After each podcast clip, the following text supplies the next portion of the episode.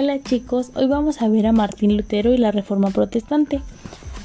Cabe mencionar que Martín Lutero fue un sacerdote agustino que impulsó una cruzada en contra del dogmatismo de la Iglesia católica después de, la Edad Media. De pequeño fue tratado con dureza por sus padres, razón por la cual creció bajo mucha disciplina. En 1506 pronunció los votos religiosos y un año después se ordenó como sacerdote.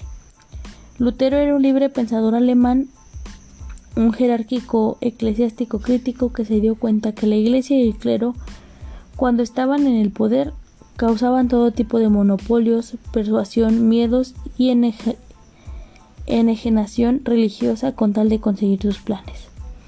Uno de los objetivos de la iglesia era conseguir hacer un templo más grande en el mundo y su realización costaba mucho dinero razón por la cual los religiosos empezaron a pedir dinero de forma de limosnas o en forma de indulgencias con tal de cumplir sus propósitos. Las indulgencias eran una forma de cooperar para la Iglesia, el Vaticano, el arte, etc. Sin embargo, el sacerdote Agustino no le agradó la forma de pedir limosna. Apoyó la cooperación por parte de los clérigos y de inmediato empezó una lucha ardua contra ellos por medio de sus 95 tesis.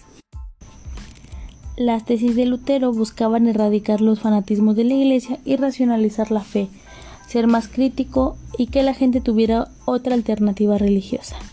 Con su tesis, Lucero fue encontrado en contra de las indulgencias. La palabra indulgencias, pues ya saben que viene de bondad, fervor, gracia, remisión. Y la iglesia en su tiempo utilizó las indulgencias como arma para persuadir, como ya habíamos dicho, convencer, quitar dinero o algunas hasta para intercambiar promesas celestiales en la tierra. Por lo tanto, los enemigos acérrimos de Lutero fueron Telsa y León X de la ascendencia de los Medecis. Sin embargo, para entender por el cual el monje Agustino propuso la reforma religiosa, los cambios de la iglesia, es necesario leer libros como Taxa Camare y que se le atribuye a León X o Juan Medici. Mm, son libros un poco difíciles, pero pues lo más importante y central de esto este nos, nos ayuda a entender que él luchó contra em, todo lo que la iglesia, iglesia proponía en ese tiempo.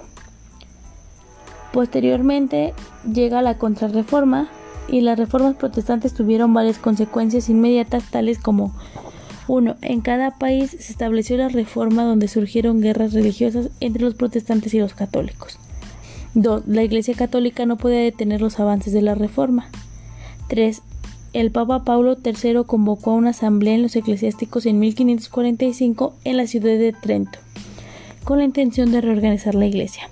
4. Esta reunión fue llamada el Concilio de Trento. 5. También fue denominada la Contrarreforma por ir en contra de Lutero y Calvillo. La Contrarreforma tuvo sus propias características.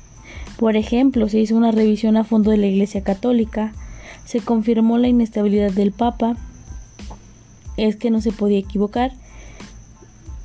Otra es que la Biblia es la fuente de autoridad ya que los protestantes duraron de ella. Otra es que la necesidad de realizar buenas obras para alcanzar la salvación. Y otra sería que el culto a la Virgen María y los Santos ya que los protestantes duraron de ambos. Se prohibieron muchos libros humanistas de autores como Erasmo Rodón, Maquiavelo, Tomás Moro y Giordino Bruno. Sale chicos. Eh, quiero que por favor su actividad de hoy va a ser hacer dos cuadros. Uno donde pongan las características de la reforma y otro donde pongan las características de la contrarreforma. Y lo publican aquí en los comentarios. Cuídense mucho, chao.